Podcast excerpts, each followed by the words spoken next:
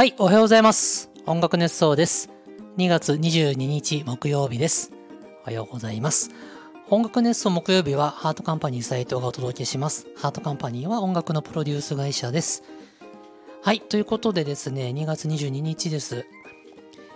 あと1週間ほどで2月が終わります。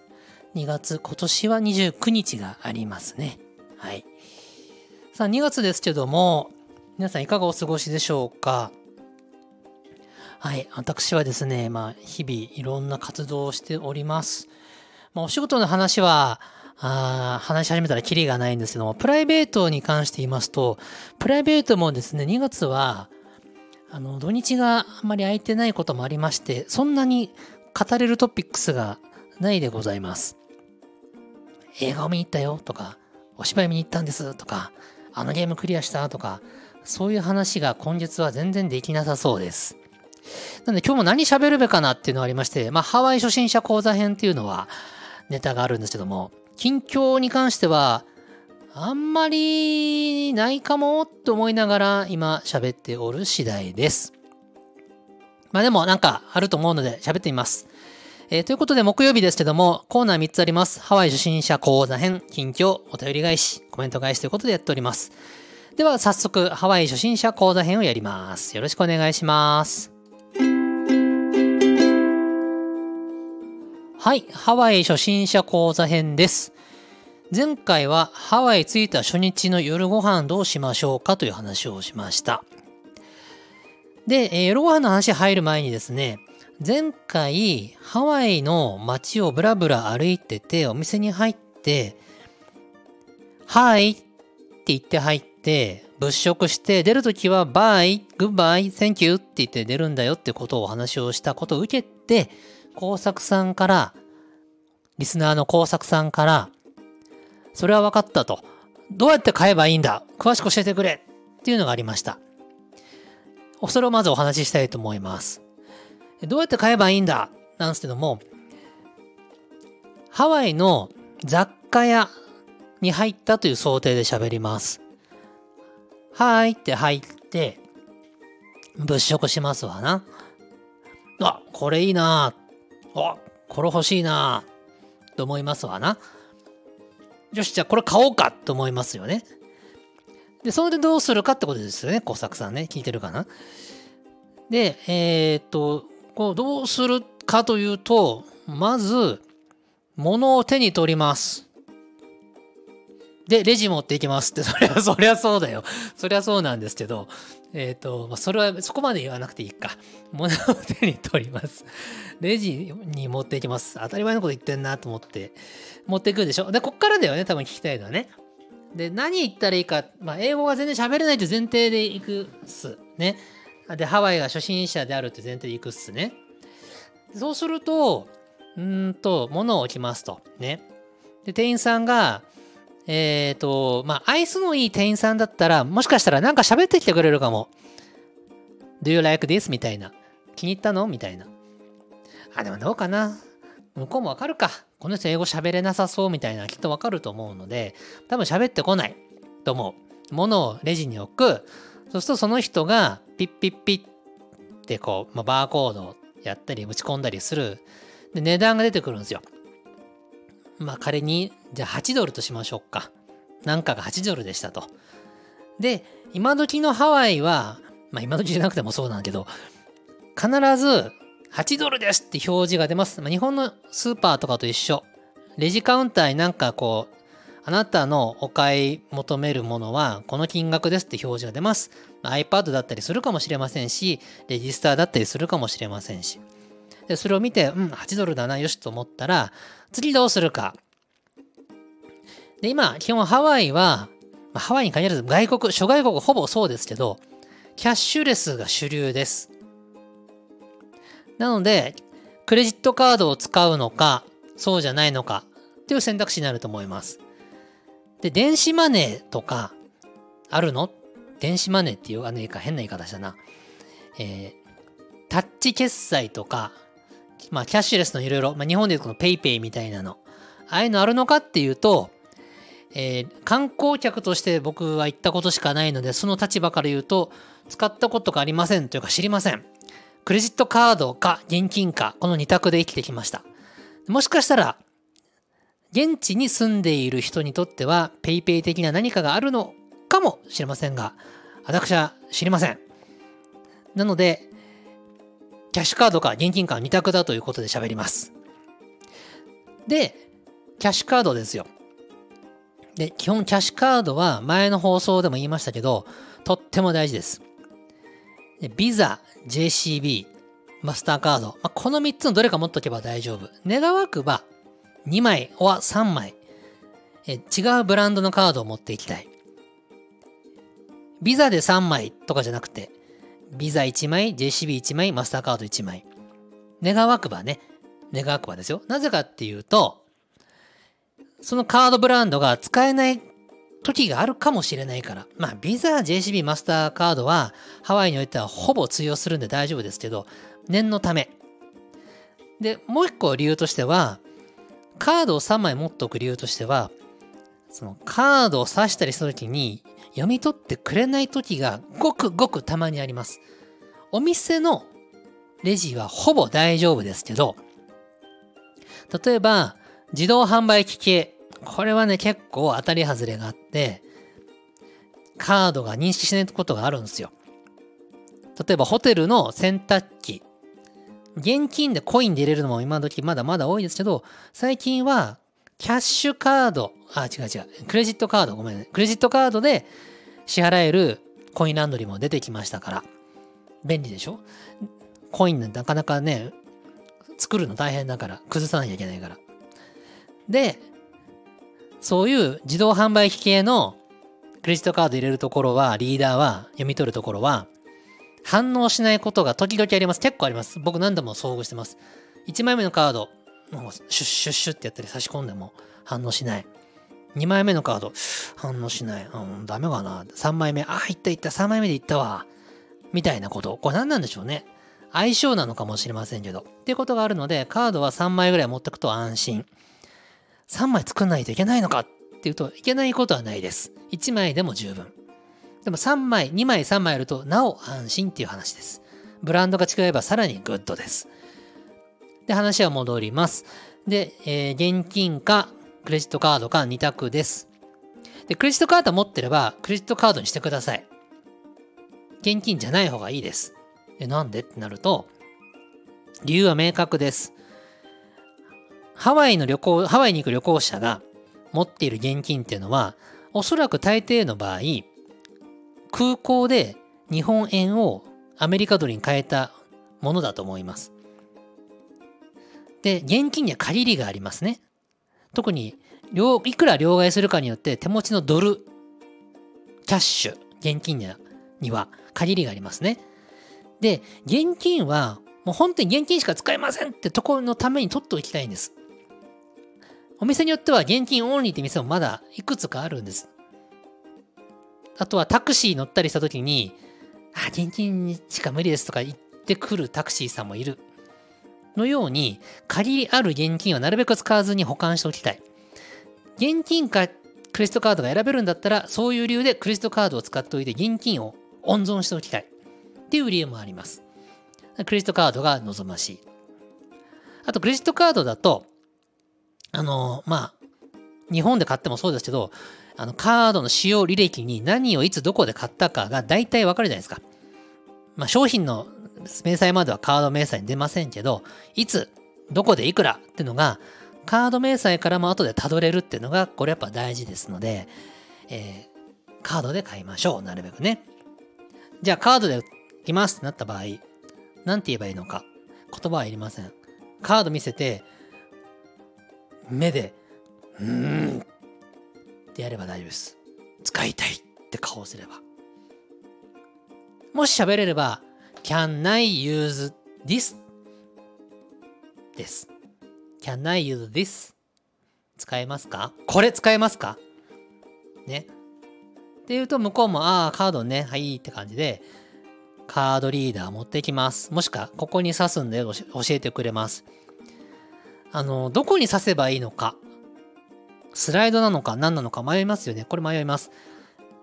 ハワイのお店に置いてあるクレジットカード差し込むところは、スッてスライドさせるやつと、シャコって入れるやつと、両方選択肢があるやつがほとんどです。これ悩みますね。未だに僕もこれよくわかりません。どっちやねんって思いますけど、で、えっと、迷ってると店員さんが、あ、こっちだよと教えてくれます。あれ何なんでしょうね。なんか、刺す方がね、主流な気がする。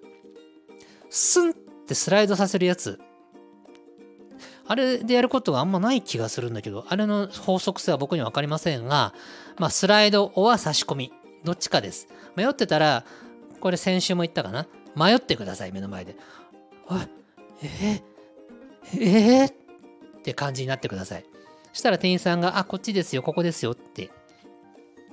で、まあ、刺しますと。次、暗証番号4桁入れますね。これ、これだけはもう記憶してください。PIN、ピンコードって言います。暗証番号って日本で言いますけど、向こうではピン、PIN と書いてピンって言います。僕も昔それ知らなくて、一人ぽっちで旅行した時に、オランダの空港で、あの乗り継ぎがあったんだけど、乗り継ぎが失敗して飛行機遅れたせいで、乗り継ぎできなかったんですよ。で、深夜に一人オランダ空港に取り残されるっていうことがあったんですけど、まあ、これまたいつかまた語りますけども、その時に、もう、その、英語も本当に今以上に全然喋れない時に、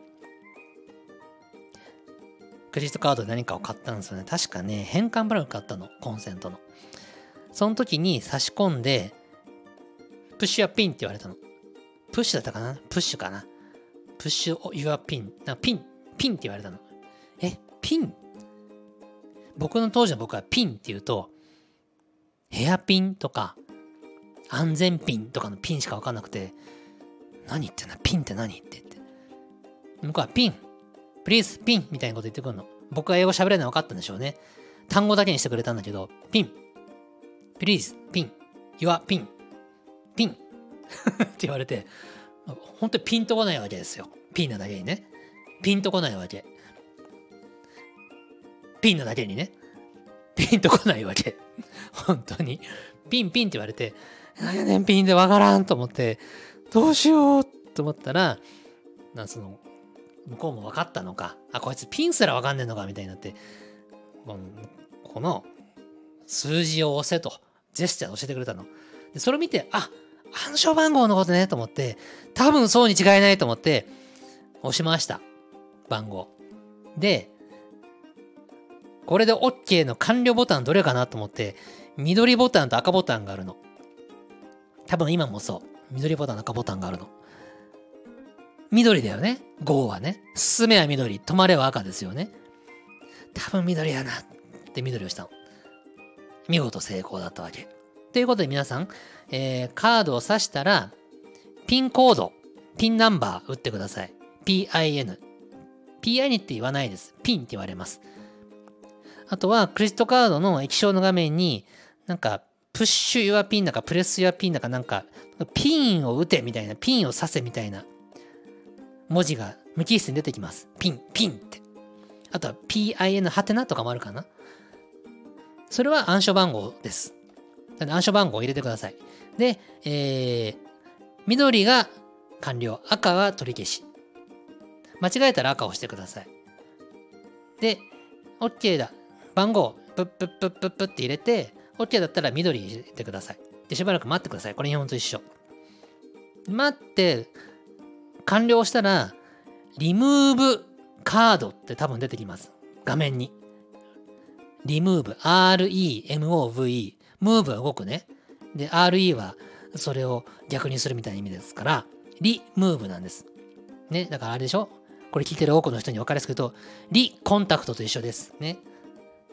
コンタクトをもう一回みたいなことですから、ムーブをもう一回。ってことは、差し込むムーブに対してもう一回ムーブさせろってことは抜くしかないでしょだからリムーブです。いいですか？ムーブをもう一回しろと。もう一回動かせと。ね。リムーブカード。リムーブ your カード。お前のカードをもう一回動かせ。差し込んでるわけですね。で、これ以上奥に行かないから、もう一回動かすには引くしかないから、引き抜けってことです。リムーブ your カード。いいですか？リムーブ出たらリコンタクト思い出してください。あコンタクトをもう一回やるってことね。ってことは、ムーブをもう一回やる。もう一回やるということは、もう刺してあるからこれ以上奥に行かないっていうことは、もう一回動かすということは、もう引くしかないから引くんだ、抜き、抜くんだ。ああ、抜くんだと。で、長いな。長い説明だな。で、抜きますと。ね。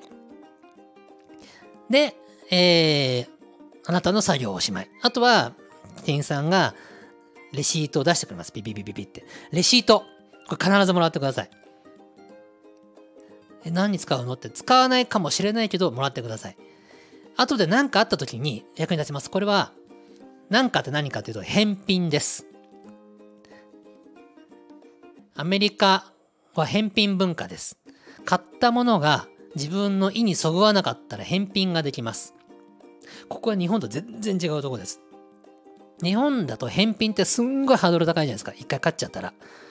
例えば、服を一回買いました。こんなこともあるんですよ。洋服を買う、家持って帰る、着る。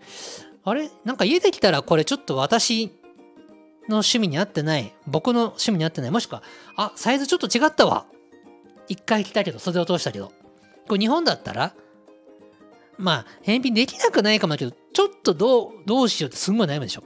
でもアメリカは、あ、これダメだ、返品やって言って、レシート持ってって、ごめん、これ返品するっていうの。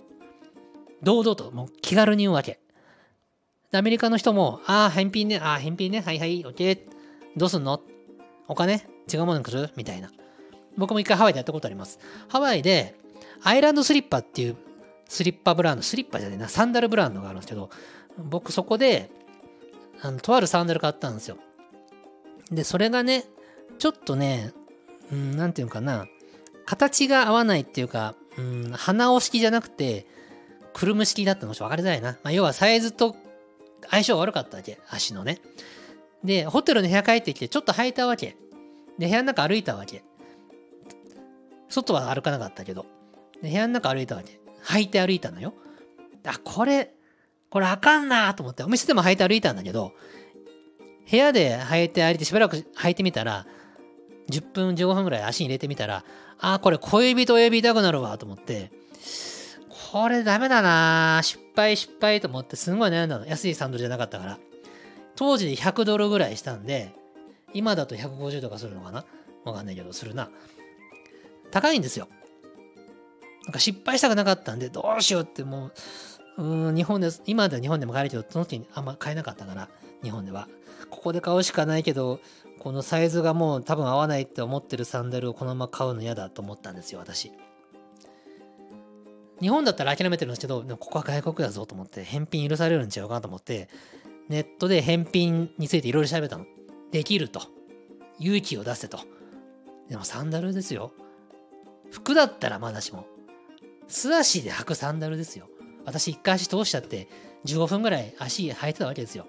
ね、これ返品するってちょっと人の作法的にどうなんだと思ったけど、うーん、背に腹は変えられんと思って、勇気を持ってレシートと、そのサンダル本体と、まあ、あの、なんだ、タグとかも一応持ってった。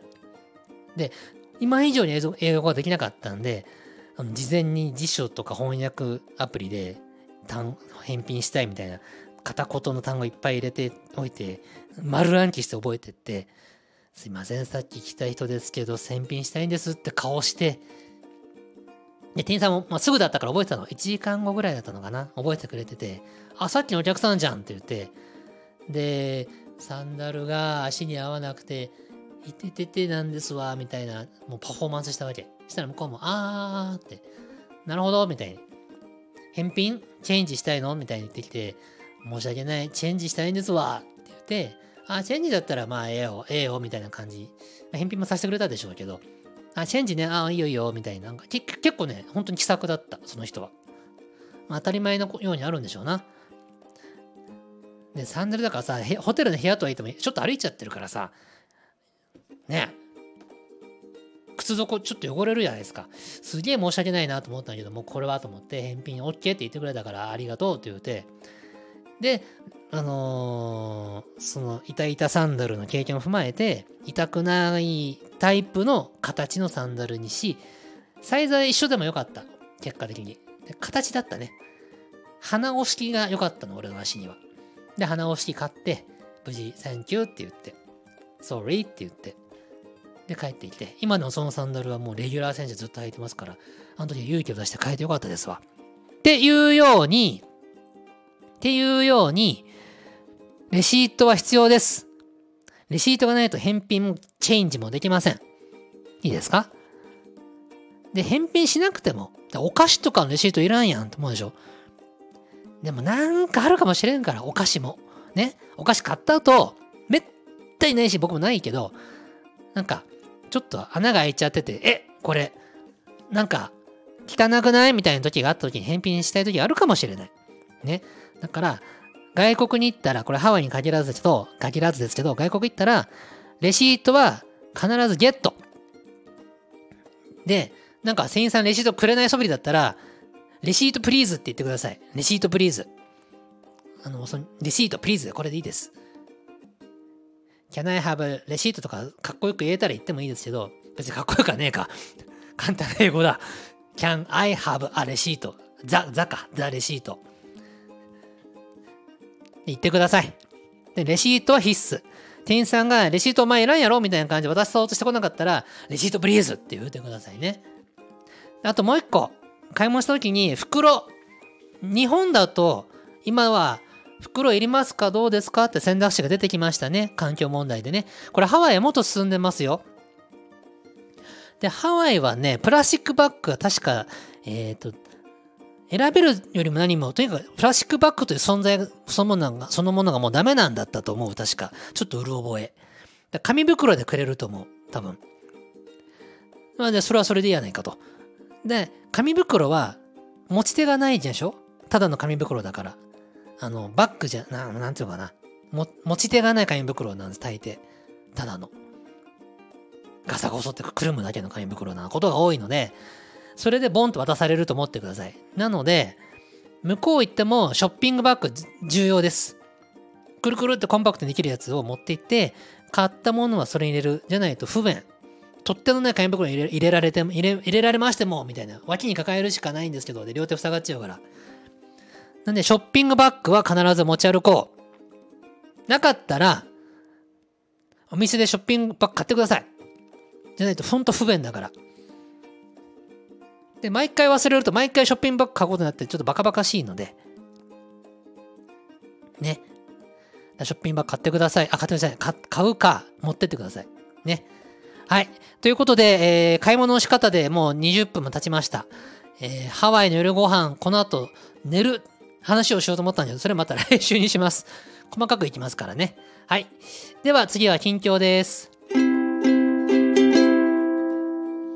はい、私の近況です。えー、っとね、今、撮ってるのが2月19なんですよ。先週末何があったかというと、ちょっとスケジュール見ます。土曜日17日は、あ、コンサートだ。響きユーフォニアム第7回定期演奏会やってました。いいコンサートでした。いいパフォーマンス。楽団の皆さん、ありがとうございます。これを聞いてくれている人も何人かいるらしいので、こういう名詞出しませんが、ナイスパフォーマンスありがとうございます。はい。素晴らしかった。うん。あの、あちこちで語られてますけど、宝島のパフォーマンス、みんな素晴らしかった。グッジョブ。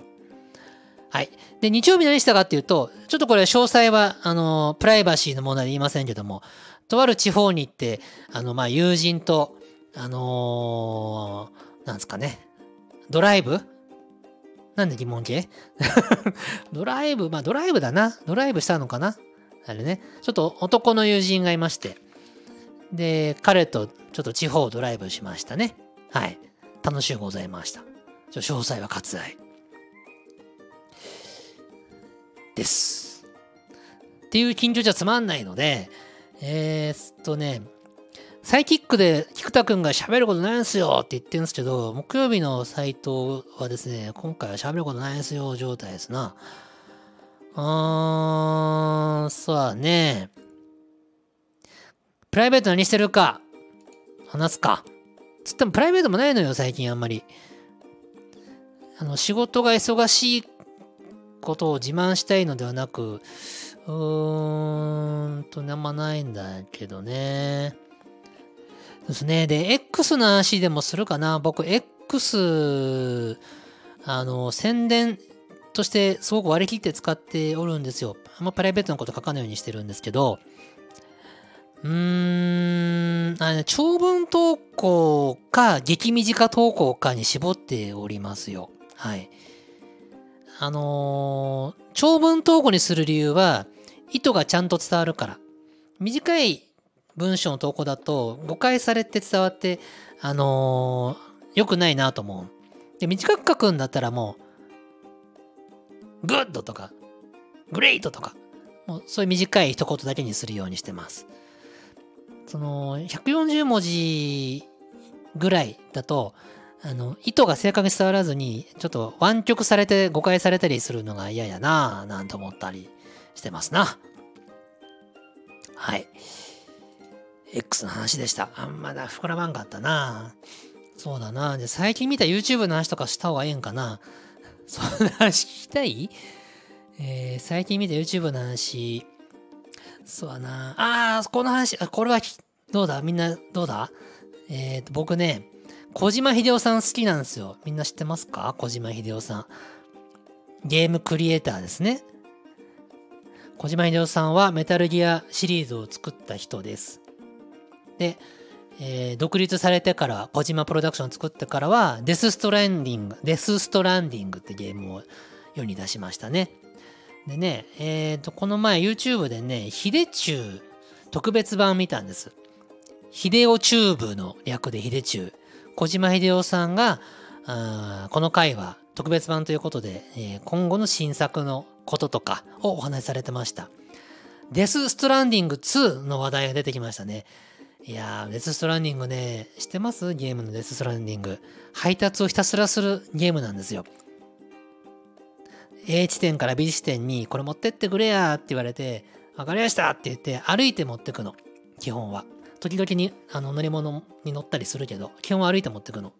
ゴツゴツした山とか川とかを。大自然の中を一人でサクサクサクサク歩いていくの。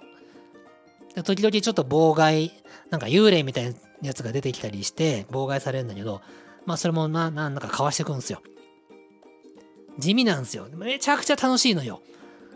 もう俺デスストレングの世界にずっといたいぐらいねやってたの。でもクリアして、いろいろやり尽くしたんで、もうちょっといいかなってなっちゃったんだけど、デスストランディング2がやってくるそうですよ。2025年発売らしいですよ。で、なんかね、宣伝映像とかも出てましてね。いやー、楽しみだなと思ってね。で、あとなんか OD だっけ？ホラーゲームを今作ってるんですってよ。ね。僕ホラー苦手ですけど、小島さんがやるやつだったらやってみたいななんて思いますね。で、あとあれですよ。エスピオナージゲーム作るって発表しましたね。エスピオナージってのは単語でして、スパイ行為とか諜報活動とか、えー、そういう活動のことを指すんですよ。エスピオナージっていうのは。英語です、英語。まあ、簡単に言うとスパイです。スパイ活動、隠密活動みたいなこと。で、どういうことかっていうと、小島さんの代表作であるメタルギアシリーズは、これエスピオナージゲームなんですね。スパイ活動ですよね。まあ、スパイっていうか隠れながら行動するゲームね。で、メタルギアソリッドは小島さんがコナミに置いてきたわけですよ。コナミのものとして。だから、独立した小島さんがメタルギアの続編を作ることはないんですよ。でもファンはやっぱさ、小島さんが作る新しい、そういう情報活動ゲームやってみたいって思うわけ。まあ、本当の本音で言うと、まあ、僕もそうですけど、メタルギアソリッドシリーズの新しいやつを小島さんに作ってほしいわけ。みんなそう思ってるわけ。デスストもめちゃくちゃ面白かった。OD も楽しみ。で、メタルギア続編、せめてメタルギア的な何かやりたいっすって声が、えー、すごくいっぱいあって、それは小島さんに届いたんですって。なんで小島さんは、よし、やるぞということで、エスピオナージゲームを作りますって発表してまして、えー、ソニーさんと組んで作るって発表してました。プレイステーションなのかな？でもね、あれだって言ってたよ。デスストランディング2を完成させてから着手するんだって。で、完成するのが2025発売だから、まあ、仮に2025の真ん中ぐらい、夏ぐらいに発売したとして、まあ、その頃にはまあ、あの手は離れてるでしょうから、2025年の頭ぐらいから SP 同じゲームに着手するとして、ね、あの密度で作るわけですから、半年や1年でポンってできるわけもないので、まあ数年作り続けなきゃいけないんでしょうな。しかも OD というのが並行して進むっぽいので、時間も必要でしょうから。2025から着手したとして、どんぐらいできるんだろうね、ああいうのって。3年か4年かかりそうな気はするけどね。ってなると、2029年とかに楽しめるのかな。で小島さん今なんかね、60歳だってご自身で言ってたよ。すげえ若く見えるけど、ほんまかいなと思って、今調べてみます。小島秀夫。年齢。やっぱ60歳。60歳めっちゃ若いっすよね。小島秀夫さん。やっぱなんか、最前線でずっと仕事してるから若いんやね。多分ね。うん。まあ、で、60歳。今ね、60歳で、仮に2029年にそのエスピオナージゲームに出るとしたら、今から5年後だから、小島さん65歳よ。いやー、頑張ってほしい。元気でいてほしい。ぜひ健康には気をつけていただきたい。そして素敵なゲームをたくさん作っていただきたい。願っております。僕、小島さんをこう、陰ながら応援します。なんで陰ながらなんや、陰ながらなんだと。まあ別にいいです。表だって応援します。ね。誰に対して何をねって言ってんだ。要は、小島秀夫さんのゲーム楽しみなんですよ。まずはデス・ストランディング2。うー、楽しみだね。2025年のいつ出るんだろう。デス・ストランディング休暇を取りたいぜ、俺は。取れないと思うけど。うー、1ヶ月ぐらいそれだけやってたい。もう世間から隔離されてそれだけやってたいわ。廃人となりたいわ。デス・ストランディング2。ワンももう一回やりたいね。やったら多分ね、夢中になっちゃうの分かってんだよね。うーん。だってさ、エルネンリングもクリアしてませんよ。まだ。ね。で、ゼルダの伝説、ティアキン、クリアしてませんよ。まだ。多分ね、半分ぐらいだよ。遅いね。遅いのよ、私。ね。あと、スーパーマリオブラザーズワンダーもね、まだクリアしてませんよ。これも半分ぐらいかな。あとさ、ファイナルファンタジーの新しいやつ。ファイナルファンタジー7のリメイクの新しいやつ。あれも、なあ、やんなきゃな。やりたいな。いややりたいのよ。ファイナルファンタジー7リメイクインターグレードってこと？ん？インターグレードで合ってる？インターグレードか。じゃな。え違う？そうだよね。間違ったらちょっとコメント欄で教えて。まあ、FF7 のリメイクの新しいやつ、あれもやらなきゃいかん。くー、時間がない。時間がないです。時間がない。ほんと時間がないですよ。サバゲーもしたい。外国に行って開拓もしたい。うーん。小島秀夫さんのゲームをやりたいぜ。ゼルダもやんなきゃ。これやんなきゃって言ってるけど、あの、義務というよりも、すんごいやりたいのを、やんなきゃって言ってね、照れ隠して言ってるだけなんです。義務じゃないです。やりたいんですよ。やりたいなゲーム。ゲームする時間が欲しいわ。じゃあ作れよって話なんですけど、これなやることがいっぱいあって優先順位がやっぱあるわけ。やっぱ一番は仕事ですわ。ね、生きていくためにも自分の本当の本業ですから。で、今仕事は海外進出に向けて頑張る時期だから、これほんと真面目な話で、海外の人とコミュニケーションする時間、これ本当に大事にする。コミュニケーションするためには言語が必要。だから片言でも勉強ちゃんとする。英語ね、まずね。で、そのために時間を割いている。それも楽しいの。勉強楽しいんだ、今。外国語の勉強するの今めっちゃ楽しいわけ。英語の勉強。これですんごい今楽しいんですよ。だからここに時間を割きたい。で、いろいろやって、おふと時間が空いたなって時にゲームをやるわけだ。だから、何週間かに1回2時間ぐらい時間が生まれたら、あ、ゲームやるかなみたいな。これ休まんぜよ。ゼルダの伝説やるのに、そんな何週間に1回1、2時間しかなかったら、すまんぜよ。エルデンリングだってそうぜよ。デスストランディング2がもしリリースされたら、そんなんじゃすまんぜよ。坂本龍も言ってましたよ。すまんぜよって。あかんちゃって言ってましたよ。合ってないな、この方言は。まあまあ、何が言いたいかというと、小島秀夫さんのゲーム楽しみだよってことを言いたかったわけ。秀中、秀中特別版。小島秀夫ゲームが好きな人はもうとっくにチェックしてると思うんだけど、まだな方。小島プロダクションズの公式チャンネルの YouTube チャンネルの秀中特別版。見てください。めちゃくちゃ興奮するから。ね。はい。ということで僕の近況でした。で、次はコメント返しに行きたいと思います。はい、コメント返しです。第973回のコメントを返していきます。まず、ママリプトンさんです。おはようございます。おはようございます。ハワイでのシャワー事情は裸になってから探るのですか？そうね。ハワイのシャワー、外国のシャワーって難しいよね。だって冷たいのか熱いのかわかんないんだもんって言ったことに対して、え、裸になってから確認すんの？ってツッコミ。その通りだね。もう何やってたんだろう。服着た状態で確かめたらええやんね。なんで裸になっちゃう？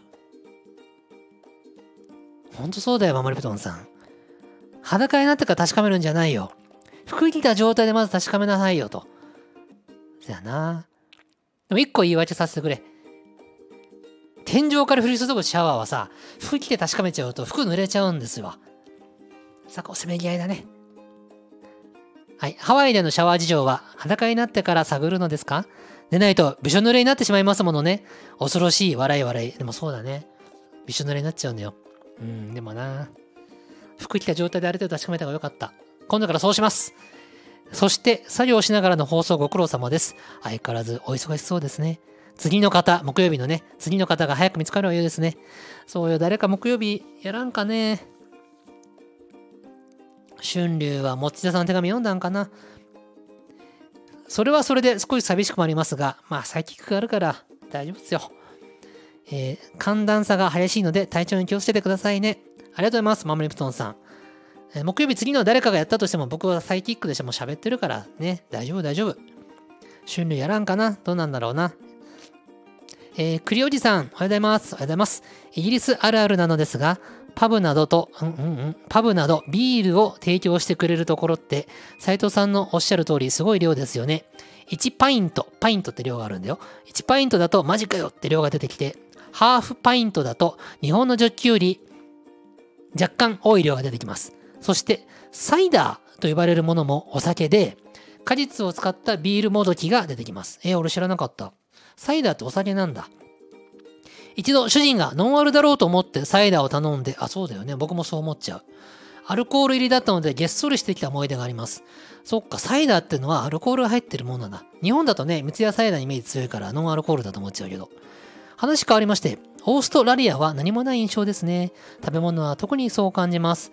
ただ、お土産でよくあるカンガルーの玉袋が気になります。えー、そんなのあんの？気になる俺も。あとね、食べ物ね、ミートパイだって。ミートパイはオーストラリアの国民食だって。確かにそうかも。俺ね、2回目かなんか行った時に、初めて行った時か。ミートパイを食えって言われたの思い出した。今思い出した。ミートパイすごい食うんですって。美味しいんですって。ああ、今回食べなかったな。食べればよかったな。えー、コメント返しで英語喋れるのではと斉藤さんにおっしゃっていただきましたが、苦手です。特に話すよりか、書く方が苦手です。話、会話ね、はノリと勢いでいけますが、いざ文章になるとめちゃくちゃできなくなります。ああ、わかる気がする。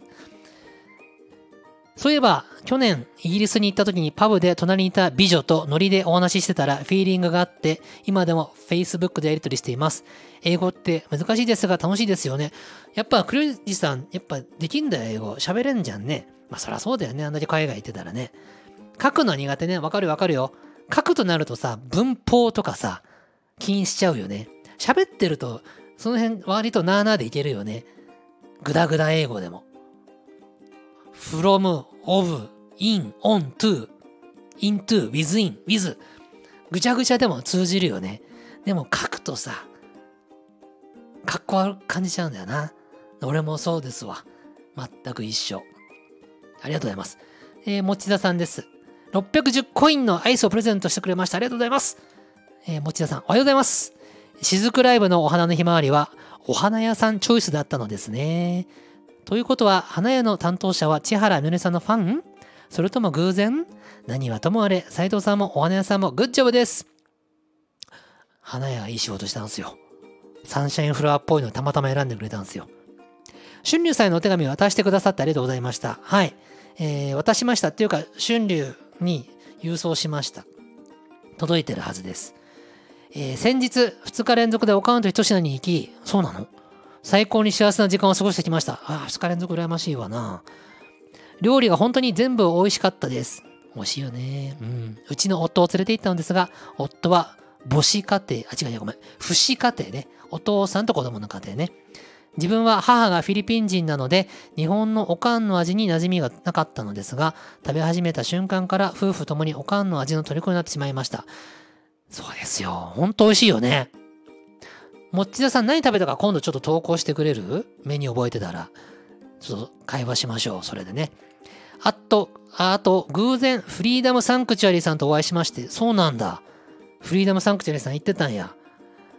みんなで音楽ネストの話をしましたよ。ああ、嬉しいわね。なんか、みんなのね、その、つなぎにこの音楽ネストがなるのは嬉しいわね。嬉しいです。はい。それから、2日目に行った時は満席状態であかりさんの本気を見てきました。ああ、彼女は回すでしょう。作業しながら段取りを考えて、常に最短ルートを導く姿がめっちゃかっこよかったです。あと、お隣に座ってた地元の人ともたくさんお話できて、貴重な体験ができました。おかんと糸品、また行きたいです。いやー、満員時にあかりさん、すんげーかっこよかったんじゃないですかね。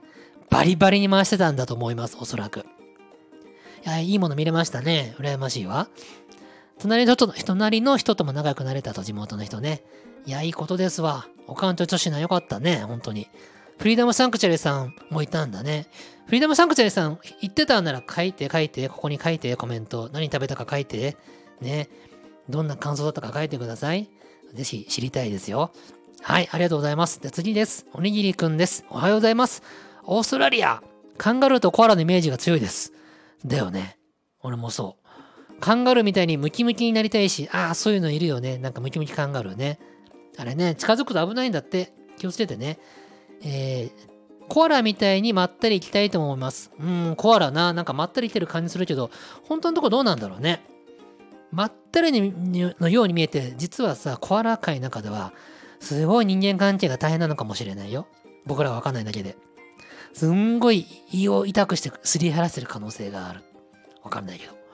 えー、動物たちにも見習わないといけないところはあるよなと思っているので、人間だというだけで偉そうにならないように自分を律しておきたいですね。なんかすごいいいことを言うやないのよ。まあそらな。動物も人間も同じ生き物だから尊重し合ったらええがなって感じですな。えー、2月におかんとひと品いけるかなという話。僕ね、うん。僕もまさにそんな感じです。2月がありがたいことに想像以上に仕事が忙しく、バタバタしているので、月末の方に行けるかなと狙ってます。2月の山場山場を頑張ったご褒美で行こうかな、笑い。あ、本当？僕ね、2月の行く日ね、決めてるんですわ。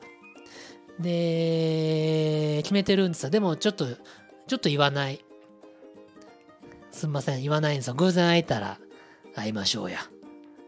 予約はした。じゃあいつでしょうかね。まああの、もうちょっと整ってきたら、いついつおかんととしな行くからねって放送で言っちゃうパターンも一回やってみたいんですけど、ちょっとまだあの、それをやることで、ひと品、おかんとひと品さんに迷惑がかかることを避けたいから、ね、まだね、どうなるかわからんから。なので、みんなもあれよ、おかんとひと品に電話して、斎藤さんいつ来るか教えてやとかやっちゃダメですよ。そこはね、マナーですからね、まだね。で、おかんさんもなんかいろいろそういうのに音楽の要素と付き合い方に慣れてきて、あ、このパターンね、はいはい、オッケーぐらいになったら、えー、何月何日、おかんと一緒さんに飯食いに行きます。会えたら会いましょうとか、いつかやり、やってみたいんだけど、今はまださ、お店も始まってまだよ。あるいは数ヶ月ですよ。だからちょっと、あのー今ようやく多分ね、ルーティンができてきたと思うの。おかんとひとしなの。わからんけど。働き、働き方のお客さんのルーティンが。それをなんかね、ちょっとその僕の遊び心一つでなんかこう壊すのは忍びないし、あの望むところではないから、もうちょっとそれはそのその遊び方はまとちょっとまあマリプトンさんのよう相談して、ああ、ええんちゃいますの？みたいに言われたらやろうと思いますしね。はい。おかんとひとしな、またね、言ってください。もしも偶然にも会えたら、それはもうラッキーと思って、ラッキーなのかアンラッキーなのかわからんけど、話しましょう。したらおにぎりくん、もし僕に出会ったら、僕におごってください。その日の僕の食事代を おごってください。はい。冗談ですよ。よろしくお願いします。はい。えー、ということで、コメントは以上としたいと思います。どうもありがとうございます。また来週。